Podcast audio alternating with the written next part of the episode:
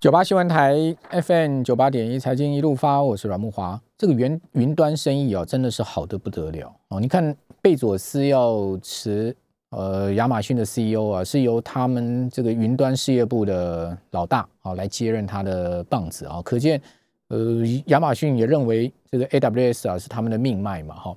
那另外你看谷歌盘后大涨七八，也是因为谷歌云端的呃业绩成长的非常的旺哈。那微软上周也发布了亮眼的这个财报哈，那其中云端业务呢成长了三十四趴哦，它的 Azure 那个公共云啊，Office 三六五啊，哦还有其他这些季度营收达到了一百六十七亿美金呢，而在微软全部营收四百三十亿里面占了将近四成了，而且分析师认为这个数字之后将来会越来越大哈，成长非常的大，好，可见这个云端相关的产业哈，绝对是将来大家啊。哦，要投资的大红炸子鸡啊！哦，比起那个电动车啊，我讲实在的，我个人更看好云端是真的吃得到的。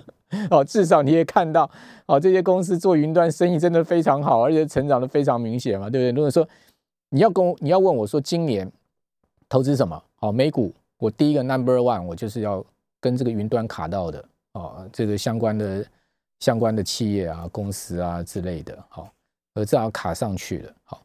好，那电动车当然是未来的大生意了哈，只不过就是说它毕竟哈还有很多的门槛啊等等啊很多事情啊没没嘎嘎了哈。那我们当然就呃持续观察特斯拉的股价会有涨到什么程度。不过特斯拉呃听说中国大陆要要 recall 蛮多的车子啊，所以好像盘前是下跌嘛哈。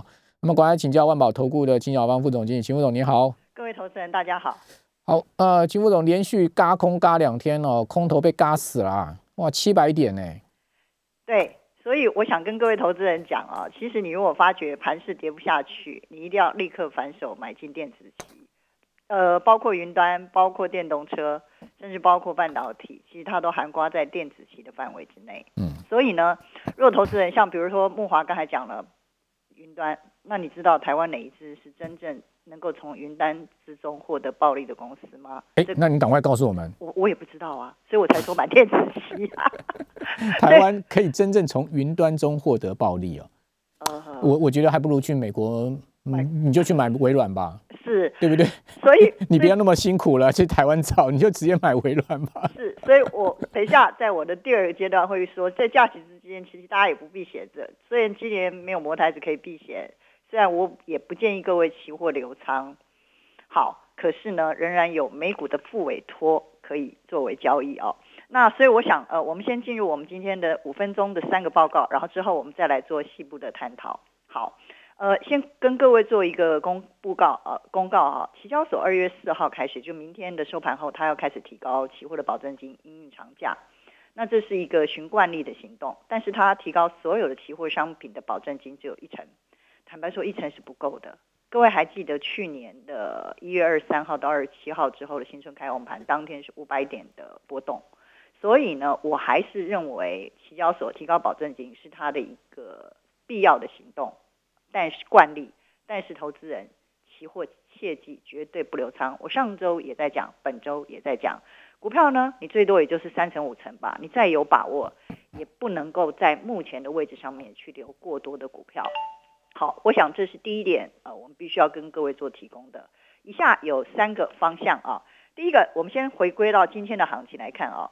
其实今天应该是呃节前卖压最最长的、最大的一天。为什么呢？因为今天之后两天可以，但是呢，因为下个礼拜呃还没有过年，所以呢，其实今天开始的连续三天，今天卖压最大，明后天呢可能也没有办法再突破今天的高点。所以各位从期货外资的买卖超就看得出来，今天外资持续增加它的空头部位。好，也就是说外资期货是高卖低买，所幸还没有超过三万口啦。所以目前仍然是一个避险为主，高卖低买，接近一万六千点。今天接近一万五千九百点的时候，它就开始做一些部件空单避险的动作。换言之呢，如果就大箱型的观点，好，本周和上周的一万五千点。到一万六千点的这一千点，我们可以视为一个比较大的箱型，应该在开红盘之后，如果美股没有太大的意外的话，仍然可以持续这个的压力与支撑。那至于明后天的一个短线行情呢，我刚才有提过了，今天周选择权的结算日卖压其实是最大的。那么明后天它会进行一个压缩的盘整，五日均线应当留守。可是今天的高点不太容易再做突破。OK，一五五零零还有一五八五零的这两个位置，分别是下档的支撑与压力。五日均线一五五零零，上档的压力在一五八五零。好。那么第二点，我们赶快说，长假期货不留仓，股票最多三成。那大家如果觉得，呃，过年很无聊啊，今年又不能出国，他要做什么事呢？你可以付委托去做美股啦。可惜今年没有摩台指可以做避险。好，因为今年呃摩台指已经结束交易，只有在香港。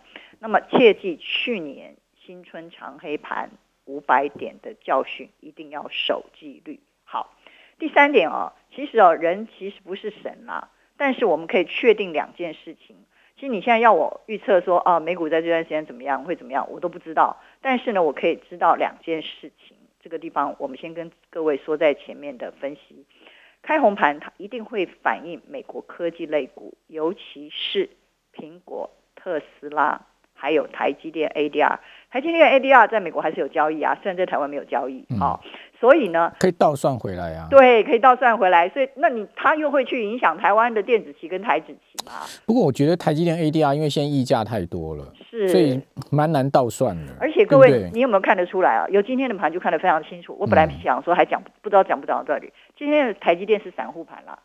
其实最近这一两周，甚至一两个月到六百以上，它都是散户盘了。外资的影响力已经没有那么的大了，因为散户哦真的是外外资只要不卖大卖它，基本上外资就不会影响台积电了。对，其实都是散户盘。你别想外资大买台积电，因为他手上台积电已经够多了，他不需要大买。没有错，所以它反而变成高价股，散户来回进出的一个 散户盘。你想看一档股票被他拥有七十五趴，他还需要再去买它吗？他当然就是逢高卖啊。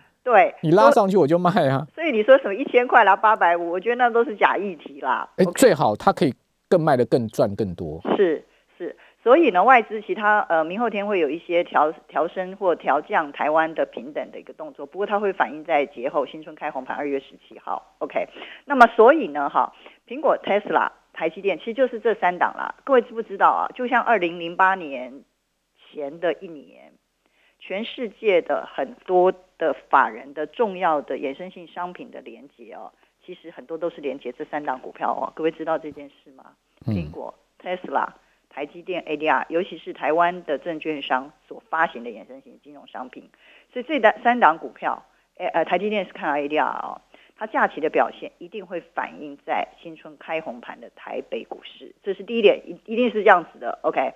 那么第二点呢，电子期一定是第一季的明星商品，做多一定是电子期。举例说明哦，其实这三天以来，礼拜一的收盘，我们还不要以开盘来记哦，收盘电子期站上，记得五日均线，电子期翻多操作以五日均线为主，因为它那个波动都非常的大。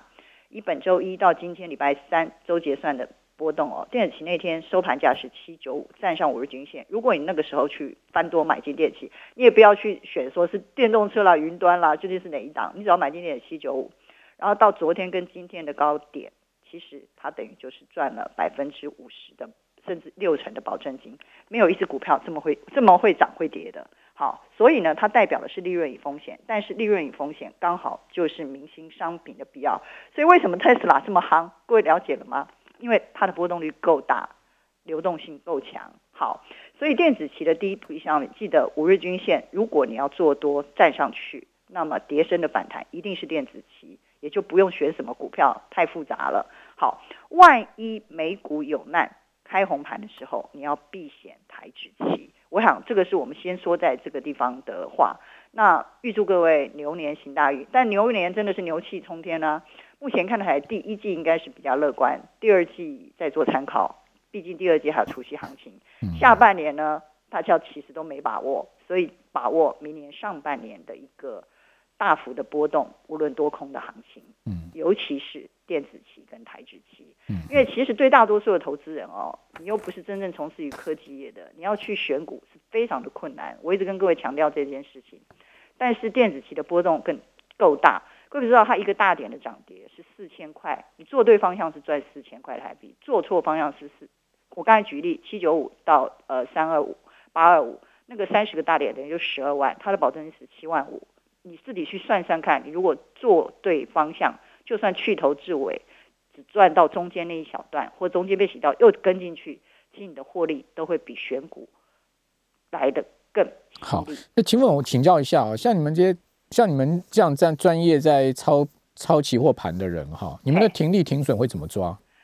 我还是以五日均线。那如果成本很高的话，会守三日均线。嗯，对。但是呢，有些人的做法啊，呃，我们是比较专业的时候做法，我们是以均线为为为一个参考啦。有些人是以，比如台子期，我就守五十点。那如果赚的话，一百点出场。那我想这是一个赚一百点出场，然后低呃损失五十点以上。对对对，就是赚二赔一。有些人是用这种方式，用一个很固定的，我们身为一个原则啦。对，就一个机械式的停损法，停损停利法。好，停损你要停利啊，不然你每次都是停损，那赚什么钱啊？对不对？好，那但是呢，我的做法是比较倾向于，就是说，因为其实期货的杠杆倍数太大了，嗯，所以我通常以当冲、隔隔日冲为主。比如说像昨天的市很好，我们电子期买进就会流仓，对，各位懂我的意思吗？但是我一定要有把握，当天已经有利润在手上了，否则的话，在我的成本边缘要去流仓的话，我的夜盘就会非常的辛苦，我几乎整晚不能睡。所以我还说我留一些保留几分钟的时间，让各位直接问我问题，你也知道我们操作的真相，明年可以考虑来跟随我们，因为我觉得未来这半年一年。甚至到下半年，这个波动都非常的大。你看看期货，刚才木华一开始开宗明义就在讲，它可以在一个礼拜之间卖一千啊，跌一千点，然后卖一千亿，这些外资，对不对？然后又反弹起来。如果你低档没有反手做多，像我们那天补空的速度太慢了，我们没有补在开盘价的一万五千一百点以下，我们到后面已经涨了一来百百点上来才补，我们少赚了很多，可是我们还是赚，因为我们翻多电子期。各位懂我的意思吗？做多必电子，但是你的多空转折一定要抓到。你当天早盘没有做对，尾盘一定要把它收回来，冲回来。所以我的意思就是说，大多数的投资人，请你在操作期货上面，你不要想做长单。所谓的长单就三天五天看一个波段，甚至流仓到隔日涨点，那是外资做的事情。你看外资它有时候会买很多卖很多，其实它是避险部位，期货现货两手的手法。木华也不断在本节目之中强调这件事情。我也常被很多甚至法人公司派在问同样问题：他外资真的能够操纵台湾的吗？我说当然可以啊，他可以用期货跟现货之间的一个，而且还有权持股可以作为一旦的一个动作。但是呢，大多数的投资人，我的忠告是，除我刚才说的风险预告，长假你就绝对不要留长，因为你不是神。去年的教训你一定要记得。第二个。你一定要记得，当冲或隔日冲，除非当天你产生了非常大的一个利润，才能做波段三五天。OK，谢谢。好，这个金玉良言了，大家听下了。你要做期货选择权，不是一般人哦，不是一般人能够做，所以我鼓励所有投资人，你要做自己会做，或你要跟对老师做，市场上没几个人会做。好，OK，谢谢金小芳副总经理，我们休息一下，等下回到节目现场。